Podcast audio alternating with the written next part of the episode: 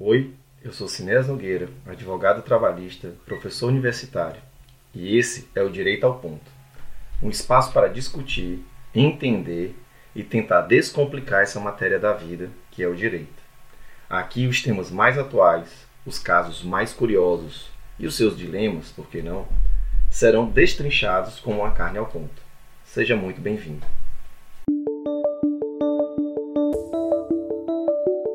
Oi, gente, tudo bom? Esse é o nosso último episódio de 2023. Nós estamos agora na antivéspera de Natal e eu, desde já, quero deixar aqui minha profunda gratidão por, por todos vocês, para todos vocês que estiveram aqui comigo esses episódios nesse ano. É, a cada domingo, a gente tem aqui se desafiado nessa aventura maravilhosa de apresentar temas, em especial sobre o universo do direito do trabalho.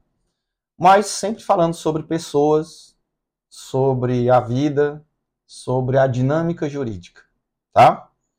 E desde já eu gosto de, de, de deixar aqui, minha, além da minha gratidão, um desejo profundo de um Feliz Natal, com muita união, com amor, com tolerância, né?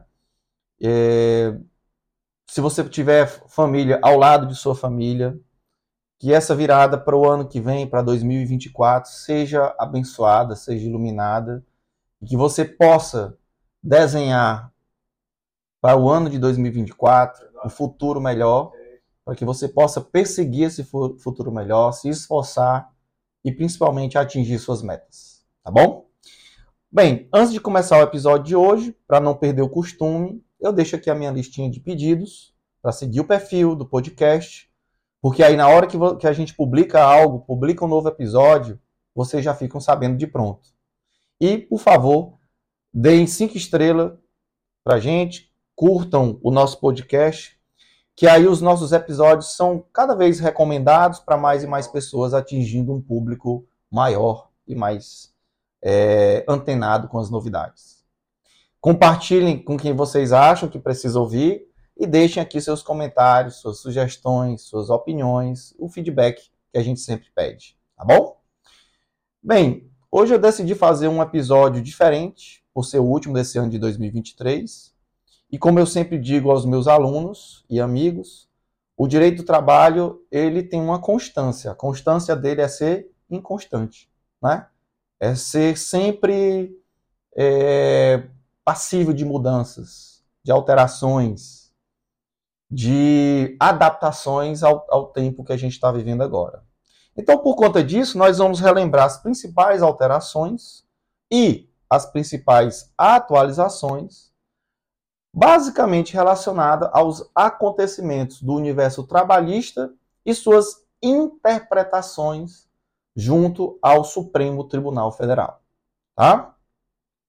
A primeira delas que eu gostaria de falar, e a mais recente, talvez a última desse ano, né, é, que a gente pode destacar aqui na, nas redes sociais, é, é uma, foi a inclusão de uma série de patologias que passaram a ser incluídas no rol de doenças do trabalho. E a gente pode citar aqui como sendo reconhecida como uma patologia vinculada ao, ao, ao universo do trabalhismo, é, para mim, as principais foram a depressão, o burnout, o abuso de drogas e a tentativa de, ao suicídio. Tá? Claro, também nós tivemos a inclusão da Covid-19, certo? Por que, que isso é importante, gente? Porque essa lista de doenças relacionadas ao trabalho, que ela ganha uma sigla, né? LDRT, né, Lista de Doenças Relacionadas ao Trabalho, ela passou 24 anos sem nenhuma modificação. 24 anos. Foi atualizada agora, dia 29 de novembro desse ano, 2023, pelo Ministério da Saúde. Não é o Ministério do Trabalho que cuida desse assunto, é o Ministério da Saúde. Daí porque você vê o tamanho da importância desse assunto, tá? Nessa, nossa, nessa nova lista, nós passamos a ter 165 novas patologias incluídas. Veja só, 165 novas patologias. O tempo foi tão grande, 24 anos sem nenhuma atualização, isso foi tão grande que a gente teve 165 novas patologias incluídas. E por que, que isso é importante saber? Porque nesses 24 anos, o direito do trabalho, a justiça do trabalho, o direito civil, o direito médico, a, a, o Ministério da Saúde, o Ministério do Trabalho tiveram que lidar com doenças, com patologias novas, sem saber se isso estaria ou não um belo dia incluído nessa lista, né, nessa LDRT, né, lista de doenças relacionadas ao trabalho. E claro, gente, que isso gerou em de uma maneira muito grande, gerou conflitos judiciais. Então, quando a gente tem uma lista mais detalhada e principalmente atualizada, isso leva a um entendimento jurídico, leva a um entendimento judicial, se isso chegar até o judiciário, melhor, mais assertivo. Porque o juiz, porque o ministro do trabalho, o secretário de trabalho, o secretário de saúde daquele município lá no interior do interior do Brasil, vai saber se aquilo ali é ou não uma patologia que tem um forte indicativo de estar vinculado ao ambiente de trabalho. E isso faz com que políticas públicas sejam melhores desenhadas, políticas empresariais sejam observadas, né? que a fiscalização trabalhista seja mais correta, mais, melhor direcionada, certo? Então, por exemplo, alguns distúrbios musculoesqueléticos, como inflamações no, nos tendões, nos ossos, nas articulações, doença como a síndrome de burnout, a ansiedade, né? a, o abuso de drogas e agora até a tentativa de suicídio possam, ao final de contas, serem entendidas como algo derivado de um ambiente de trabalho nocivo. Né? Então, quando o ambiente de trabalho é nocivo, pode gerar uma espécie de patologia que leva a uma doença de trabalho que tem que ser tratada rapidamente. Por que, que tem que ser tratada rapidamente? Porque o trabalhador tem além da sua vida laboral impactada, tem a sua vida como ser humano, como cidadão, como pessoa, como membro integrante de uma família, membro integrante de uma comunidade, igualmente afetada. Imagina uma pessoa que tem problemas músculos, músculos é, esqueléticos nos tendões, nas mãos, nos braços, nos antebraços. Essa pessoa, se isso está inflamado, essa pessoa não dirige, essa pessoa não consegue pegar os filhos, os netos na mão, não consegue digitar, não consegue é, mexer nas panelas da sua casa, nas plantas que essa pessoa tem em casa. Então, aquele, aquela doença, aquela patologia adquirida lá no ambiente de trabalho impacta a vida dele fora do trabalho.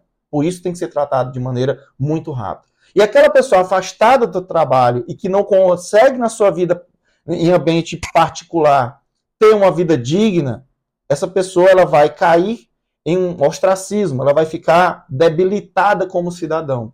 E isso traz um impacto não social, mas principalmente um impacto econômico para o Estado brasileiro. Então, quando a gente trata o trabalhador, a gente trata o cidadão. A gente melhora a vida das pessoas tratando tratando-as no ambiente de trabalho, retornando ou mantendo essas pessoas de maneira adequada no ambiente de trabalho.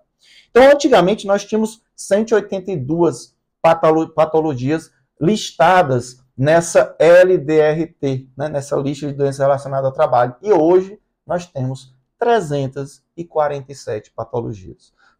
É, e, e por que, que aumenta? Gente, porque a dinâmica da vida muda. Né? Até pouco tempo atrás, a gente não poderia dizer e nem afirmar que o ambiente imersivo é, dentro da, das tecnologias, como é a internet, a gente nem poderia dizer que isso gerava depressão e ansiedade, porque nem existia internet, né? Há 24 anos atrás, pelo menos não na forma que a gente tem hoje, certo? Então, a vida vai se alterando, as dinâmicas sociais vão se alterando, modificando-se, e isso vai gerando, a, a bem ou mal, às vezes, algumas patologias que não, deve, não existiam anos atrás, né? Então, essas patologias devem ser tratadas, devem ser pelo menos acompanhadas, ok? É, essa LDRT, é interessante que vocês anotem isso, porque ela foi, ela passou a estar agora no ambiente é, jurídico, porque nós temos uma portaria do Ministério da Saúde do dia 27 de novembro de 2023, a portaria de número 1999. E ela lista essa, essas doenças, essas 347 patologias. A meu modo de ver, agora no final do ano de 2023, para mim foi a, a, é, é, a maior alteração, a mais aguardada, a de maior impacto social, foi essa, essa lista recente. Inclusive, nas minhas é, redes sociais, do meu escritório, por exemplo, eu, eu tive, não eu particularmente, mas meus sócios também, nós falamos muito disso. Porque por mais que você advogue para empregado ou somente para empregador, tanto faz, todo advogado, todo jurista, em especial aqueles que é, laboram no ambiente do trabalho, tem que saber dessa, dessa atualidade.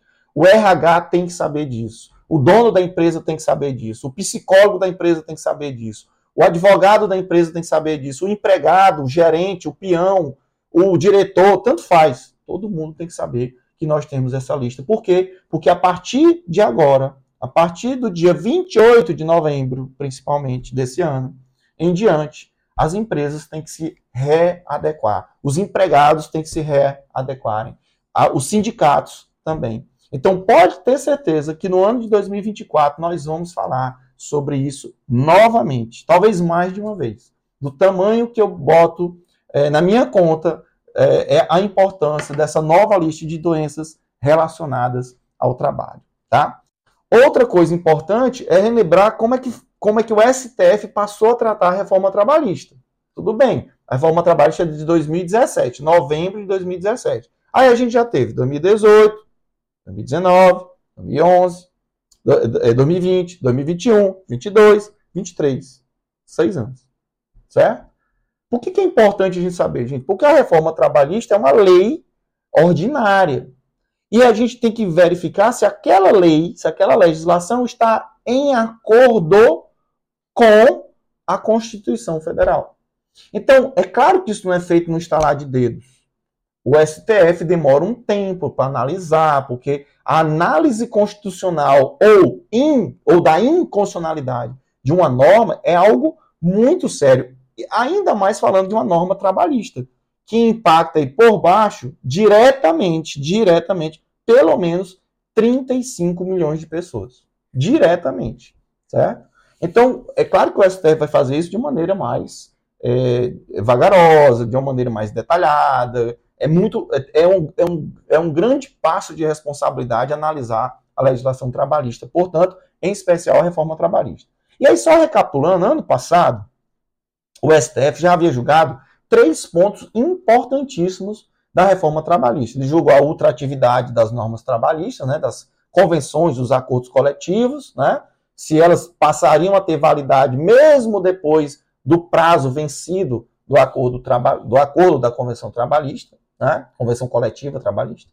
É, julgou também as horas in itinere, ou seja, aquelas horas de deslocamento de casa para o trabalho, trabalho para casa, e tinha é, é, julgado também um ponto importantíssimo, que era a jornada dos caminhoneiros. Assim, eu, eu, eu, eu lembro bem desses três, são os três que, para mim, foram mais impactantes. Agora, esse ano de 2023, que está se encerrando, o STF julgou outros temas. E eu vou separar aqui alguns que eu reputo de grande importância. Então, o primeiro tem, tema analisado pelo STF foi a jornada 12 por 36. 12 horas de trabalhos de trabalho por 36 horas consecutivas de descanso. O STF julgou se a contratação, o ajuste dessa jornada 12 por 36, por meio de acordo individual de trabalho, se isso era ou não constitucional. E o STF, por maioria, veja como é um tema é, que não, não é unânime dentro da STF, mas por maioria, concluiu que o trabalhador pode fazer isso, pode ajustar individualmente sua jornada de trabalho por 12 horas de trabalho com 36 horas de descanso por meio de acordo individual escrito, obviamente. Né? Então, a, a, esse tema estaria inserido dentro da liberdade contratual do trabalhador. Por que, que esse tema é importante? Gente, quem é que vocês conhecem que trabalha em jornada de 12 por 36? Em regra, são os vigilantes. Em regra, é o pessoal que trabalha na saúde. Olha só como isso é importante, tá? O pessoal que trabalha com vigilância, mas em especial o pessoal que trabalha com saúde, né? Seja ele médico, seja ele técnico de enfermagem, enfermeiro, fisioterapeuta, é, enfim, todos que trabalham no ambiente de saúde, odontólogos, etc. Essas pessoas que são empregadas podem ajustar a partir de então, a partir desse ano, 2023, com toda a segurança, um acordo individual escrito para essa jornada de 12 por 36. É claro que a CLT traz condições para isso. Tá? Não é ajustado de qualquer jeito, isso não é o normal, isso é, é de maneira extraordinária, inclusive a própria CLT fala isso. Tá? Mas pelo menos agora nós temos uma segurança jurídica de que essa temática é constitucional. Ela foi muito, muito utilizada, se vocês lembram, durante a pandemia. Né? Essa, esse debate surgiu durante a pandemia do Covid-19. Então, ela foi um, deba um debate muito quente em 2020 e 2021. E agora, em 2023, o STF bateu o martelo dizendo esse, essa fórmula, essa, esse, essa modalidade de acordo individual é válida. Tá? Trouxe segurança jurídica para todo mundo. Outro tema também que eu reputo importantíssimo foi o julgamento pelo STF a respeito do tabelamento das indenizações de dano moral. A reforma trabalhista passou a tabelar o dano moral trabalhista, né? Então, à medida que o empregado ganhava, à medida que o empregado tivesse um, um, um, um dano moral é, de maior impacto, ou seja, um dano moral era um dano moral é, de maior proporção ou de menor proporção, isso iria impactar o valor do dano moral. Baseado em quê? Baseado no valor do salário do empregado. Então havia lá um tabelamento de 1 a 5 salários do empregado, de 5 a 10, né, acima de 20, etc. Interessante que o STF, durante mais de, de 20 anos passados, né, ele entendeu que esse tabelamento ele era inconstitucional para outras atividades da vida. E aí veio o legislador ordinário e disse, não, mas para o ambiente do trabalho pode ser tabelado deve ser tabelado. Estava lá na legislação da reforma trabalhista. E o STF, mantendo o seu raciocínio de décadas, entendeu o seguinte: não. Se nas outras atividades não, é, não há possibilidade de tabelamento de indenização por danos morais, na atividade trabalhista não pode. Aquilo que está escrito na CLT, portanto, vai ser utilizado apenas como uma mera informação. Né? É como uma, uma dica para que a justiça do trabalho se utilize daquilo ali, mas não é mais uma obrigação, ok? Outro tema também que eu reputo importantíssimo foi a concessão de justiça gratuita, né? As pessoas chamadas hipossuficientes, ou seja, pouco suficientes economicamente falando, essas pessoas, é, quando entravam, passaram a entrar na Justiça do Trabalho em 2017 com as suas ações, mesmo sendo considerados pobres na forma da lei, se perdessem as ações, teriam que pagar as custas da relação processual, né? envolvendo aí, inclusive, é, a, o valor de honorários, o valor de honorários de perito. Então, a partir dessa decisão do Supremo Tribunal Federal, os beneficiários da justiça gratuita não têm mais que pagar esse ônus processual, né? É, a não ser, claro, que o, o empregador comprove que aquela pessoa não é hipossuficiente. Mas isso aí sempre foi assim no direito processual brasileiro. Então, isso traz também maior segurança para quem vai apresentar uma ação e sabe que é uma pessoa pobre na forma da lei, que é hipossuficiente. Tá? E, por fim, outro dispositivo que foi julgado agora, inclusive, é, nesse semestre, é, a respeito da reforma trabalhista, é, diz é, que o, os tribunais regionais do trabalho, os tribunais superiores, o Tribunal Superior do Trabalho, né, para que ele altere a sua súmula, para que ele altere os seus enunciados de jurisprudência, a reforma trabalhista exigia um coro altíssimo, praticamente impossibilitando mudanças é, de enunciados e súmulas a nível de TRT e TST. Né? Então, o, o STF diz que não, que não é assim, que o legislador ordinário ele não pode se meter na vida interna corpóreis dos tribunais.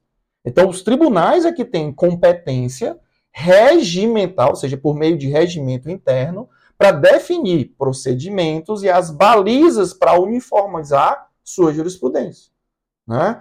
Então, se a jurisprudência, para ser entendida como uma jurisprudência consolidada, ela, ela precisasse do, do, do Congresso para dizer o que é uma jurisprudência consolidada, o Congresso poderia dizer assim, né? Já pensou?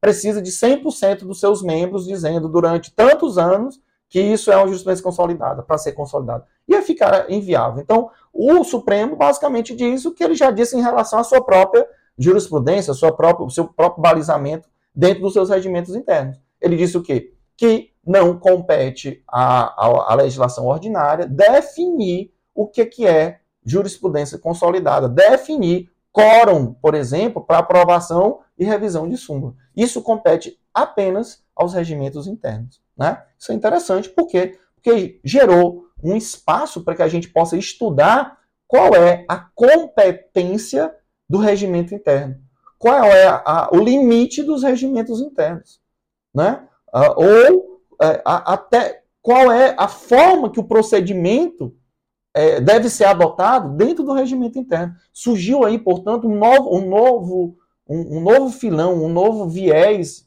de estudo dentro do direito processual, não só do trabalho, dentro do direito processual geral, certo? Que é a força normativa dos regimentos internos. Aliás, a respeito disso, agora no meu doutorado, esse, esse último bimestre, que está acabando agora, eu tive a chance de estudar com um profissional, com um professor espetacular que a tese de doutorado dele foi exatamente esse, essa temática, né, do regimento interno, né? É o, o, professor Paulo Mendes de Oliveira, lá, de, lá em Brasília, né? E um professor espetacular, né? É, até se vocês quiserem, ele tem um livro falando exatamente sobre isso. Eu não estou nem fazendo propaganda, mas eu estou dizendo que é muito bom o tanto o livro como os temas que ele vem escrevendo em revistas especializadas sobre é, esse regimento interno, sobre a força normativa do regimento interno. Estudem, é muito bom. Inclusive faz parte da minha pesquisa também do doutorado. Bom, e antes de encerrar, eu quero dizer que no ano de 2024 nós temos mais, vamos ter mais discussão do STF no mundo do direito do trabalho, né? A respeito da reforma trabalhista. Vamos lá, ainda falta falar sobre contrato intermitente, que o, e o julgamento começou, mas ainda não terminou, né? Porque a Rosa Weber já tinha votado, mas ela já deixou de ser ministra. Né? É, nós tivemos dois votos aí pelo entendimento, se não estiver enganado, foi o ministro Alexandre de Moraes e o ministro Cássio Nunes, Marx, inclusive é piauiense. Eles dois votaram pela, pela constitucionalidade do, do trabalho intermitente. Aí o, o processo parou, então cenas do próximo capítulo, capítulo pro, é, pro, é, provavelmente julgado agora, será julgado em 2024. E aí, se vocês quiserem do, saber do que eu penso, eu penso que o trabalho intermitente é constitucional, porém, ele precisa de alguns ajustes. Né?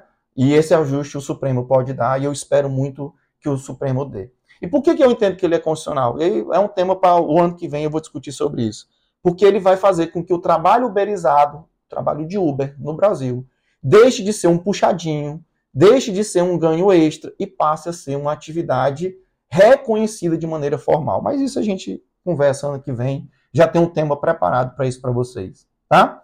Outro assunto que também, além do trabalho intermitente que não foi julgado, falta a, a falar a respeito da dispensa da, atividade, da intervenção sindical na hora das, das demissões imotivadas, né? O Supremo ainda não julgou isso. E algo que eu acho que já até está resolvido pela, pela jurisprudência, mas o Supremo vai se deparar sobre isso, é o valor da liquidação, o valor do, do, do valor da causa, né, do débito é, trabalhista quando a gente entra com ação trabalhista. O que é que diz a CLT? Diz que quando a gente entra com ação trabalhista, o valor tem que ser líquido, certo e determinado. Ok, perfeito. Porém, como é que eu vou saber a liquidez, a determinação e a certeza de todos os valores de todos os pedidos trabalhistas? Por exemplo, quando o empregado pede hora extra, eu não tenho como saber tudo, porque eu, eu não sei todas as provas de hora extra que eu vou adquirir durante o contrato de trabalho. Eu posso pedir 20, mas ganhar 21. comprovar 21 horas de trabalho de hora extra por mês. Já pensou? Então, assim, esse tema é um tema mais processual, não é? Não é tão direito do trabalho, é mais direito processual do trabalho, mas impacta diretamente na atividade é, do, do, do advogado. E, e é interessante para o advogado, não só advogado de, de, empregado, mas advogado de empregador. É importantíssimo. Então, nós temos ainda pelo menos três temas que o STF vai tratar sobre a reforma trabalhista. E, claro, sobre um que eu falei agora há pouco, né? Trabalho uberizado. Agora, nesses últimos dois meses, outubro e novembro, dois meses passados, o STF está em pé de guerra com o TST. A Procuradoria-Geral do Trabalho da, da República diz que o, o STF não tem que se manter. Tem um parecer lá dizendo isso. O STF, por sua vez, recebeu mais de mil reclamações constitucionais, é, dizendo que o TST não está é, se adequando à jurisprudência do, do STF. O STF, semana passada, semana retrasada, julgou, em começo de dezembro, julgou pela, pela primeira vez na sua primeira turma, né, é, julgou falando um tema a respeito do trabalho uberizado. A, a, o Senado e a Câmara não falam sobre o assunto ainda, já deveriam ter falado. Né? Então, tem aí um assunto que vai render bastante em 2024. Né? Então, assim, tem muito pano para manga para a gente ver ainda. Coisas interessantíssimas no ambiente processual, no ambiente do direito material do trabalho, e que impactam diretamente a vida das empresas, das pessoas, dos trabalhadores e dos empregadores. E, por que não, também da Previdência Social. Mas isso a gente discute melhor no ano que vem, tá bom? Então, como vocês puderam ver, nós tivemos um ano aí bem movimentado, eu tentei ser bem sintético, é, mas é claro, faltou alguma coisa. E se você achou que faltou alguma coisa, envia para a gente, que eu tenho, vou ter o maior prazer do mundo nas próximas edições, nos próximos episódios, a gente tratar desses assuntos que a gente não conseguiu falar agora, resumidamente, nesse, nesse, nesse último episódio desse ano, tá? Aí você já sabe, manda lá para mim, no arroba Cines, pelo Instagram, ou pelo e-mail, podcastdireito ao ponto, arroba gmail.com. E se você quiser acrescentar algum tema, alguma sugestão, dar um feedback, por favor, estou aqui para ouvir todo mundo, ok? Avalie o nosso, nosso podcast no feed, porque é importante que a gente continue é, dar para você um conteúdo de qualidade. E eu espero muito mesmo que vocês tenham gostado. Nos vemos no, no, ano de 2024 com um novo episódio, com vários episódios interessantíssimos a respeito do tema do trabalhismo, principalmente. E eu desejo do fundo do meu coração que vocês tenham um ótimo Natal, que esse ano novo que está aí por vir, pertinho de chegar, tragam, traga para vocês todos é, grandes oportunidades. Feliz ano novo e até breve.